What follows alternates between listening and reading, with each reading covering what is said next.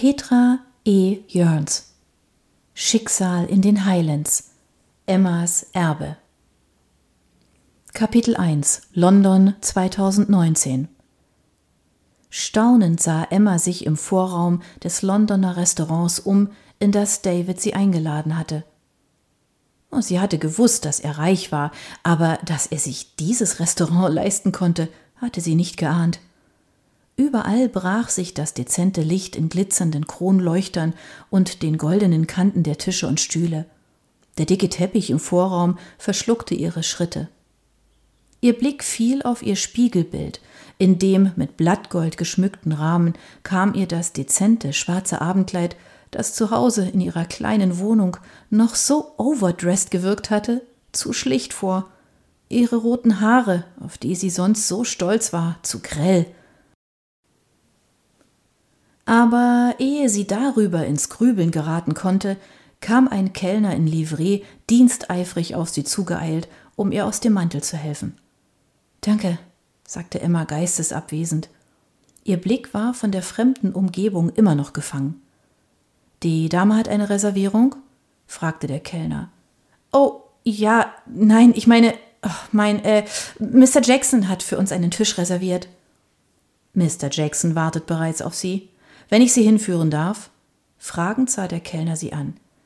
Ja, ja, natürlich, gerne, beeilte Emma sich zu antworten. Mit einem knappen Neigen des Kopfes wandte der Kellner sich um und ging voraus. Emma folgte ihm, während ihr Blick durch den riesigen Raum mit den kostbaren Tischen und Stühlen irrte. Das waren wundervolle Kopien von Louis Seize Möbeln. Ganz sicher waren sie nicht echt, denn dann wären sie ein Vermögen wert gewesen.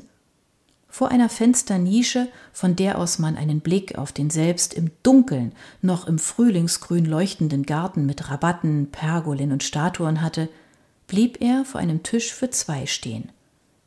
Mr. Jackson, Ihr Gast, sagte der Kellner. David war aufgestanden und griff nach Emmas Hand. Zu ihrem Erstaunen hob er sie an seine Lippen und drückte einen Kuss darauf.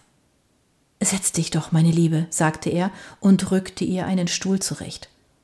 Überwältigt von der Fülle der fremden Eindrücke ließ Emma sich auf dem zierlichen Stuhl nieder. Gewohnheitsmäßig erkundeten ihre Finger das Samtpolster und die Schnitzereien der Stuhlkante.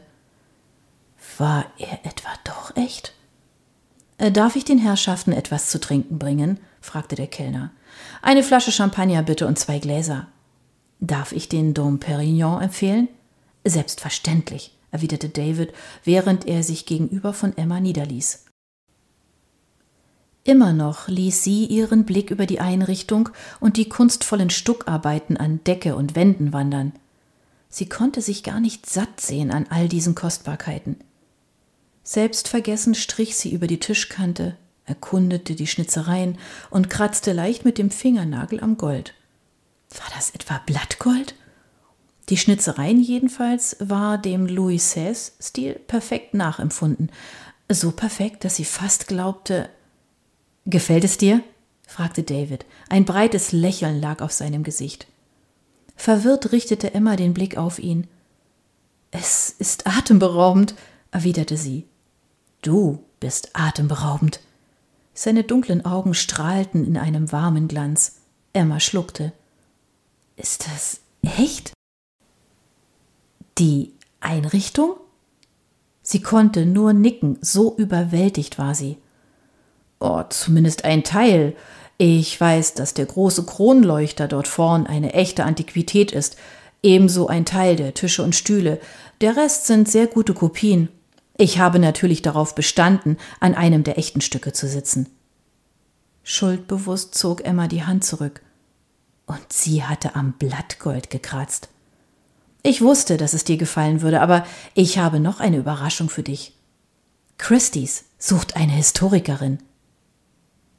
Christie's war das renommierteste und älteste Antiquitätengeschäft Londons. Dort arbeiten zu dürfen, käme einem Sechser im Lotto gleich, zumal sie frisch vom Studium kam. Emmas Kehle wurde trocken. Ich habe Ihnen von dir erzählt und Sie würden sich freuen, dich kennenzulernen. Allerdings würde die Stelle viele Reisen in fremde Länder beinhalten, da sie hauptsächlich die Expertise und Akquise neuer Stücke zum Inhalt hat. Kein Sechser im Lotto. Sie hatte sogar noch die richtige Zusatzzahl gezogen. Das war ein Traum.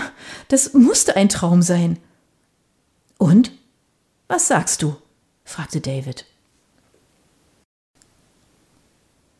Edinburgh 1845 Kalter Regen schlug Sarah ins Gesicht.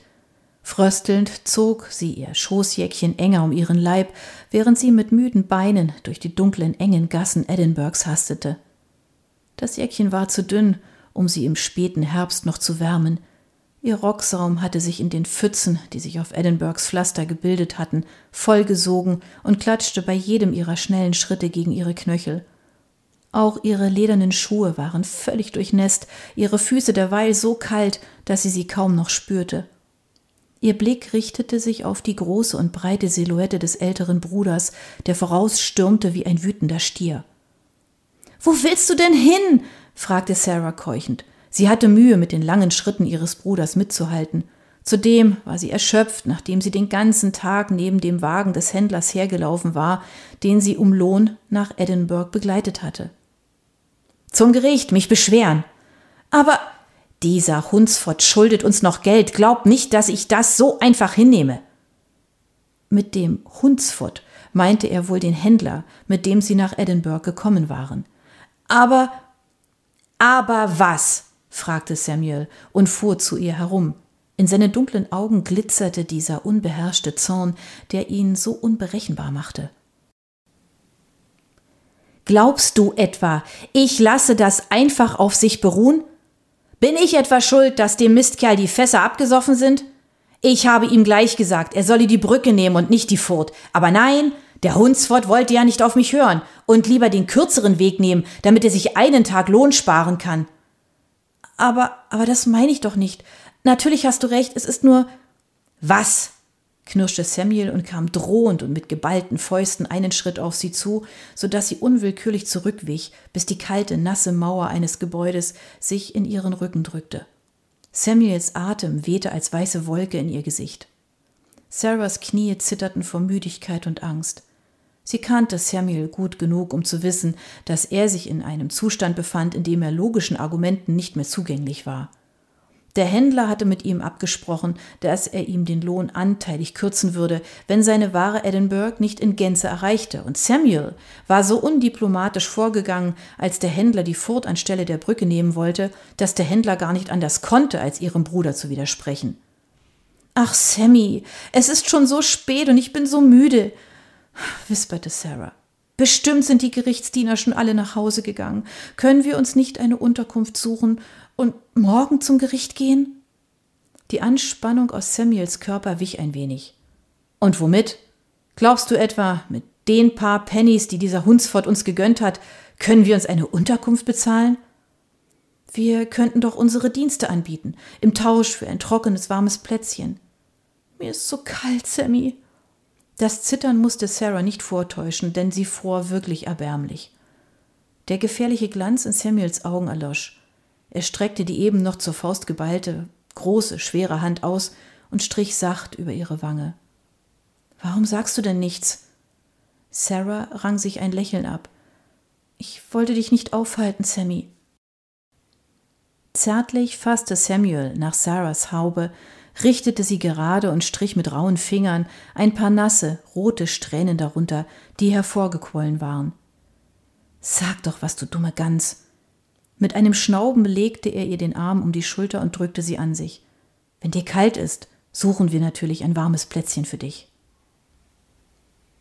London 2019 Die cremige, bittere Süße der Schokoladenmus füllte noch Emmas Mund.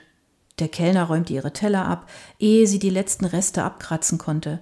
Aber vielleicht war das gut so, denn sicherlich schickte es sich nicht, in diesem Nobelschuppen den Löffel abzulecken, um sich auch ja kein Fitzelchen der Creme entgehen zu lassen, so verführerisch der Gedanke auch war. David räusperte sich. Du hast Schokolade am Mund. Oh, schuldbewusst griff Emma nach der Serviette, um sich die Lippen abzuwischen, Ein Kichern entschlüpfte ihr, als sie die Spuren auf dem glänzenden Stoff entdeckte. Ihre Großmutter hatte sie gern damit geneckt, dass sie es nicht schaffte, Schokolade zu essen, ohne Spuren zu hinterlassen. Herrje, sie war beschwipst. Hoffentlich nicht so sehr, dass man es ihr anmerkte. Neben ihr gluckerte es, als der Kellner die Champagnerschale füllte. Nein, danke, versuchte sie abzuwehren, aber der Kellner füllte unbeirrt ein frisches Glas aus einer neuen Flasche und stellte es vor ihr auf den Tisch. David hatte er bereits versorgt. Dezent zog er sich zurück. Erst jetzt entdeckte Emma, dass er auch die Kerzen ausgetauscht hatte, als wollte er den Tisch für einen weiteren Gang vorbereiten. Seltsam. Dabei hatte er doch gerade das Dessert abgetragen. David hob das Glas. In den feinen Perlen des Champagners brach sich das Kerzenlicht. Der Blick von Davids braunen Augen wurde intensiv und er räusperte sich. Emma, begann er, es gibt noch etwas Wichtigeres, was ich dich fragen möchte, aber zuvor lass uns auf diesen Abend anstoßen. Obwohl der Raum bereits bedenklich schwankte, griff Emma nach ihrem Glas. Es wäre unhöflich gewesen, darauf nicht einzugehen. Zudem genoss sie den leichten Nebel, der sie umhüllte und das Funkeln der Lichter zu verstärken schien. Auf diesen Abend, sagte Emma, und auf Christys.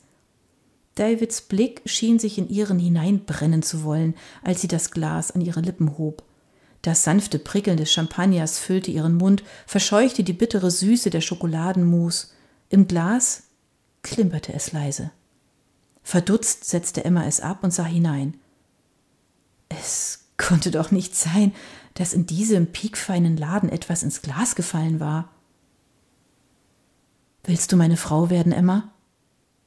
Im Champagnerglas glitzerte ein schmaler Goldring mit einem Brillanten. Feine Perlen sammelten sich an seiner Oberfläche. Emma starrte David über das Glas hinweg an. Willst du meine Frau werden, Emma? Ganz langsam stellte Emma das Glas ab. Ihr Herz schlug so heftig, dass sie weder sprechen konnte noch einen Schluck hinunterbekam. Wie in Trance tunkte sie den Finger in den perlenden Sekt und fischte den Champagner heraus. Glatt und kühl lag er auf ihrer Handfläche. David! David griff über den Tisch hinweg nach ihrer Hand. Ehe sie sich wehren konnte, klaubte er den Ring aus ihrer Handfläche und schob ihn über ihren Ringfinger. Er passte perfekt. Ich, ich weiß nicht, was ich sagen soll. Erst jetzt bemerkte Emma den Kellner, der das Geschehen wenige Schritte hinter ihr beobachtete. Er musste auf Davids Anweisungen den Ring in ihrem Glas deponiert haben. Noch immer hielt David ihre Hand fest. Der Diamant am Ring funkelte im Kerzenlicht. Emma wurde heiß.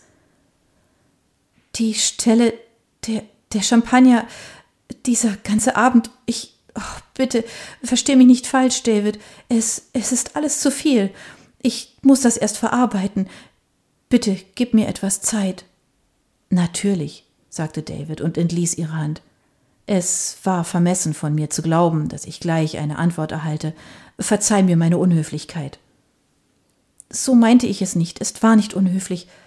Es war perfekt. Alles war perfekt. Der Widerschein der Kerzen verlor an Glanz. Emma fühlte sich auf einmal schrecklich deplatziert. Vielleicht bin ich nicht perfekt. Gib mir einfach etwas Zeit, damit ich es begreifen kann.